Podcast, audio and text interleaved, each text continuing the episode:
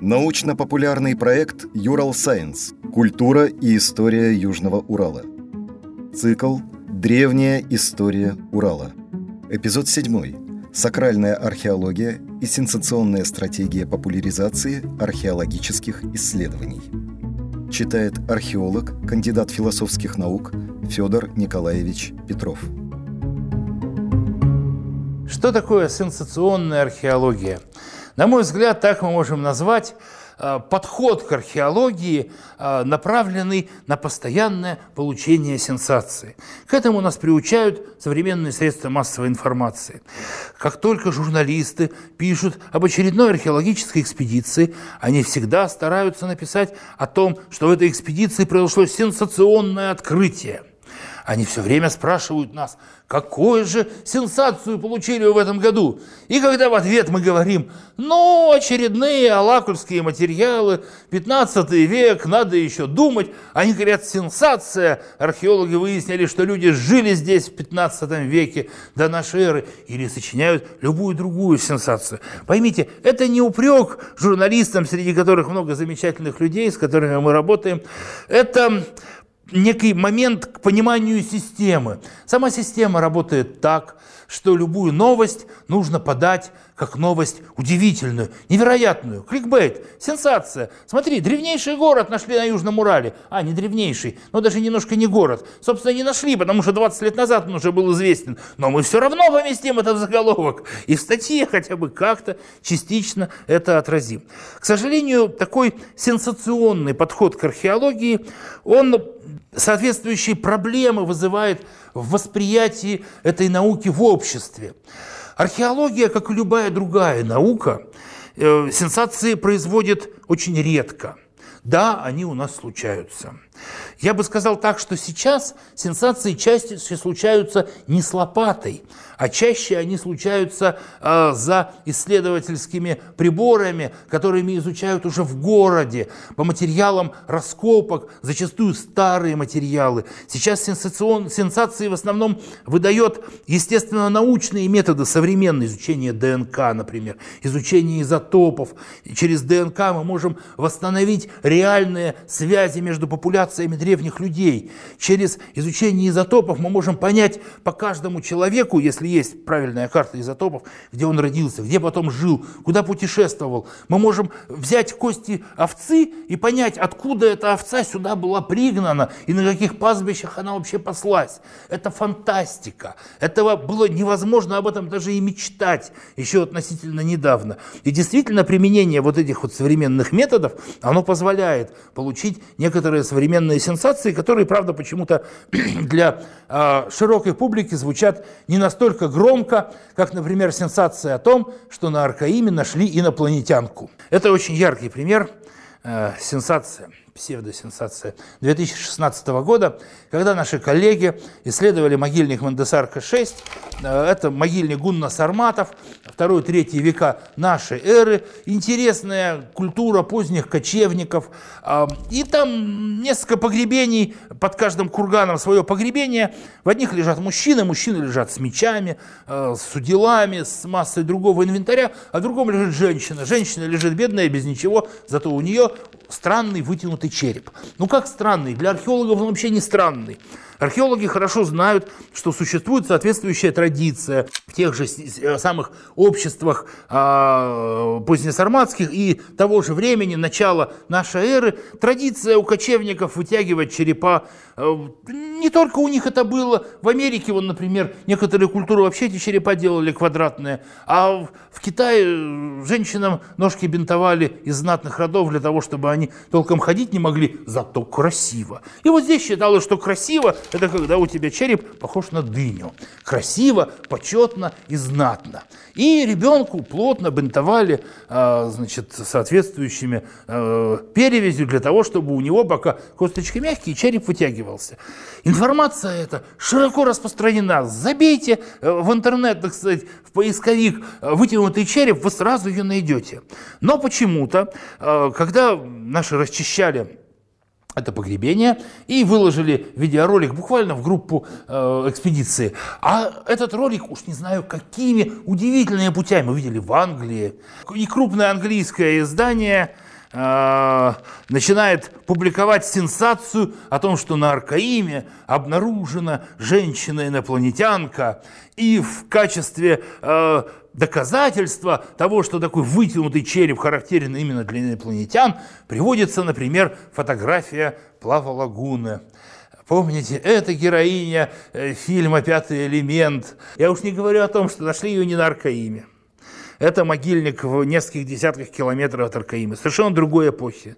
И, конечно, она никакая не инопланетянка. Но СМИ бурлили, бурлили месяцами. Более того, потом случилась небольшая беда. Наши повезли ее в Уфу, к единственному в нашем регионе антропологу Алексею Ничволоде, который сделал в итоге очень качественную реконструкцию внешнего облика этой женщине. А э, по дороге в Уфу машина попала в аварию. Э, зима, гололед, плохая обочина. Э, и кто-то узнал, кто-то сказал знакомому журналисту, и снова, уже не такой громкой, но все равно, по телевидению пошла волна, инопланетянка не хочет, ее повезли в Уфу, а она, видимо, не хочет туда, в Уфу, и она поэтому попадает в аварию. Это просто удивительно, из какой пустоты э, высасывается фиктивная сенсация. К сожалению, такая ситуация не всегда бывает связана чисто с работой журналистов. Иногда особенности подхода археологов тоже провоцируют подобного рода сенсационность в заголовках. И зачастую такого рода сенсационность на долгие годы и десятилетия поселяется в связи с каким-то археологическим памятником. Возьмем наш дорогой памятник поселения Аркаим, вокруг которого в свое время как создали много сенсаций, так до сих пор больше половины информации в интернете, в СМИ и в книгах, естественно, не в научных книгах об Аркаиме, она такая, что просто специалисты за голову берутся, о чем это все такое удивительное написано про древних ариев, живших на Аркаиме, вегетарианцев, которые э, умели летать, э, значит, и, так сказать, были непосредственными предками русичей и прочие самые странные, удивительные вещи. Но зачастую происходит такая особенность информационного пространства. Выпустил информационную птичку, и ее уже не поймаешь. Это происходит иногда случайно. Археологи тоже люди, им свойственно увлекаться тем материалом, который они исследуют. Им свойственно высказывать какие-то не всегда обоснованные предположения по поводу этого материала.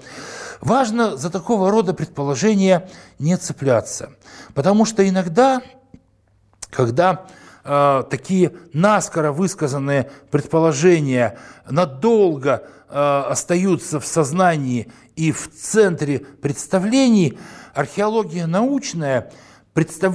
превращается во что-то похожее на сакральную археологию древности. Сакральная археология, я пользуюсь термином э, из работ Льва Самуиловича Клейна, нашего замечательного отечественного археолога, самого крупного на стране теоретика археологии. Это такая сфера деятельности в прошлом, которая формально похожа на археологию, потому что в ходе нее происходят раскопки, ну, не очень методические, но раскопки, и находят какие-то древние вещи, и дальше их каким-то образом осмысляют.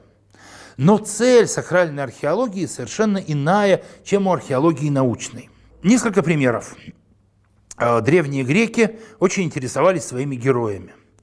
И неоднократно случалось так, что они проводили раскопки на тех местах, где им казалось погребены эти герои.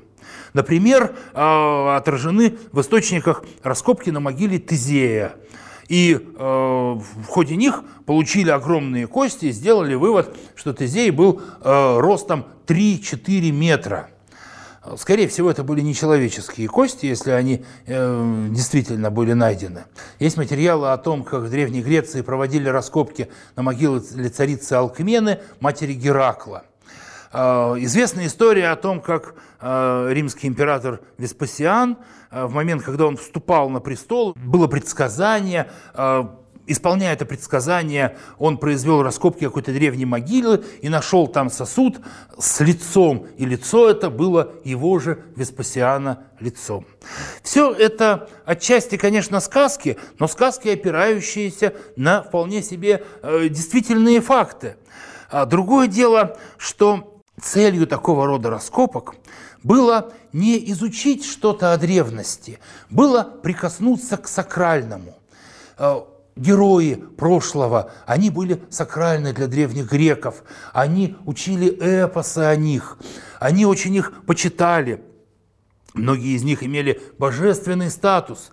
И использование например, костей этого героя, оно давало успех в битвах, в сражениях.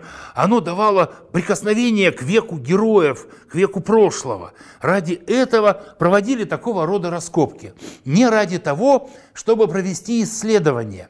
Сама по себе идея того, что в прошлое можно отнестись с любопытством, с сомнением, с проверкой, она почему-то не распространилась в древности на вопросы археологических исследований. Хотя те же самые афиняне, в принципе, могли чисто технически, э, они умели чертить и рисовать, они обладали достаточно острым умом для того, чтобы связывать какие-то факты древности и артефакты с, э, значит, э, так сказать, событиями, о которых они знали, хотя бы даже из тех же мифов. Они могли проводить раскопки, да фактически на научном уровне, но им это было не нужно. Культуре нужно дорасти до того, чтобы проникнуться необходимостью научного изучения прошлого. В чем принципиальная разница научного изучения прошлого, чем любой другой, э, любой другой подход к его пониманию? Научное изучение всегда основано на сомнении. Мы изучаем, и мы сомневаемся – Правильно ли мы критерии выбрали? Мы сделали вывод, и мы должны не подумать сразу же, ай, какой я молодец. Я сделал самый лучший вывод во всей истории нашей науки, так сказать, теперь везде нужно его пропагандировать. Хотя такое, конечно, случается. Но в рамках методики мы должны подумать, а правильно ли я вывод сделал? А где-то я не напутал ли? А ну-ка проверим все еще раз. И наука, как процесс коллективный, построена так, что если один человек увлечется, а люди часто увлекаются, это наше свойство человеческое, это не изменить, то другие тут же его поправят и скажут, так, погоди, ты куда-то увлекся, давай-ка проверим, перепроверим еще раз, какие у нас факты, точно ли все это соответствует сделанным выводам. Вот это необходимый элемент науки. Когда мы его утрачиваем, к сожалению, иногда раскопки последних лет на Южном Урале э, происходят так, что, на мой взгляд, вот этот элемент сомнения куда-то убегает. Сразу же существует определенный вывод, и этот вывод сразу как бы присваивается материалу. Ну, наверное, самым известным таким событием были раскопки геоглифа «Лось». Э, копали уважаемые коллеги, которые, несомненно, очень много полезного и хорошего сделали в археологии, еще сделают в археологии. Но здесь они, конечно, чрезвычайно увлеклись. Э, потому что геоглифы, как э, огромные э, изображения, были известны только на территории Нового Света, в Америке, так сказать, да, пустыня Наска и прочие, прочие материалы. Но в Старом Свете есть единичные случаи, которые можно трактовать так, но у нас на Южном Урале внезапное появление единичного геоглифа, раскопки его ну, дали очень э, данные, которые можно интерпретировать разнообразно, э, прямо скажем, твердых доказательств, что это искусственное сооружение нет, что это лось тоже нет, и постепенно тема отходит в прошлое, хотя одно время по ее поводу очень много громко говорили. Другой момент, на мой взгляд, это дольмены на острове Веры тоже исследовали хорошие, уважаемые люди. Но я не могу согласиться с тем, что сначала принимается решение, что это дольмены, а потом проводятся исследования, которые, да, действительно, э, так сказать, дают материал, э, интерпретируем именно в эту сторону. Почему? Потому что очень непростой вопрос, трактовки древних культовых сооружений, тем более, когда эти культовые сооружения на огромном пространстве э, встречаются уникально, единично. Археология вообще очень редко занимается единичными объектами. Археология занимается тем, что существует в качестве повторяющихся явлений, наши курганы, укрепленные поселения и так далее, да, также живопись в пещерах каменного века. И это все повторяющиеся явления. Если нашел что-то единичное, уникальное, чего на тысячу километров вокруг нету, одно из двух, или ты совершил великое открытие, имя твое останется в веках, или с большей вероятностью ты что-то напутал. И нужно усомниться и еще раз подумать вокруг этого.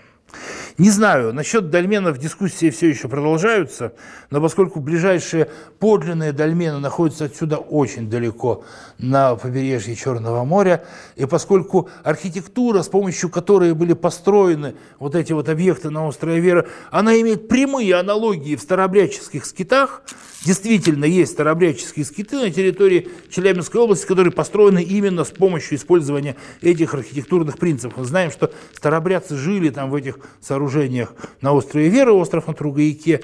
Да, я полагаю, что больше оснований все-таки считать, что это э, сооружение, сделанное старообрядцами относительно недавно, далеко не, э, не, не тысячи лет назад. Самый, мне кажется, грустный момент, связанный вот уже с, не просто с сенсационной, а с какой-то сакральной археологией в современном мире, это Большой Синдаштинский курган. Это очень интересный объект, которого, к сожалению, не очень много осталось, а, который в свое время исследовал еще в 70-е годы а, в составе культурного комплекса Синташта. Это комплекс, с которого началось понимание а, культуры Аркаима, да, комплекс, который имеет огромное значение для понимания прошлого. Но, к сожалению, вот эта идея, которая возникла у наших коллег, некоторых наших коллег о том, что это Большой Синдаштинский курган, это уникальный храмовый комплекс древности, храмовый комплекс, датирующийся бронзовым веком и даже, может быть, еще временем до Аркаима, я не вижу реальных подтверждений этой идеи совершенно, но вижу, что, поверив в эту идею, они исследуют Большой Синдаштинский курган – даже не для того, чтобы что-то усомниться в каком-то материале, проверить какую-то датировку, а для того, чтобы еще раз прикоснуться к этому сакральному погребальному э, сооружению, которое им видится самым древним храмовым комплексом на территории Евразийской степи. Э, мне кажется, что нужно осторожнее поступать в таких э, вопросах. Но мы должны помнить, что мы ответственны за объективный взгляд на прошлое. И когда вы знакомитесь с теми или иными материалами о древности, смотрите не просто так сказать, где это опубликовано, да?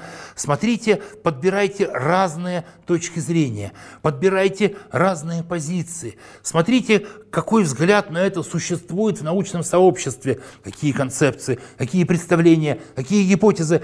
О прошлом очень многое мы знаем только на гипотетическом уровне. Археология очень сложная дисциплина. Хуже всего то, что археология не имеет своего предмета исследований не имеет современности. Он весь остался в прошлом, его больше нет. От нас остались, до нас остались только его следы, зачастую следы косвенные. Очень сложно из этих косвенных следов вытащить достоверное знание это непростой процесс. Мы будем этим, так сказать, идти по этому пути еще долго. И я надеюсь, что, э, сомневаясь в каждом своем шаге, но несмотря на это, делая его, мы постепенно э, будем, э, так сказать, получать более достоверное и более подлинное знание о том, что на самом деле было в прошлом здесь, у нас, на нашей Южноуральской земле.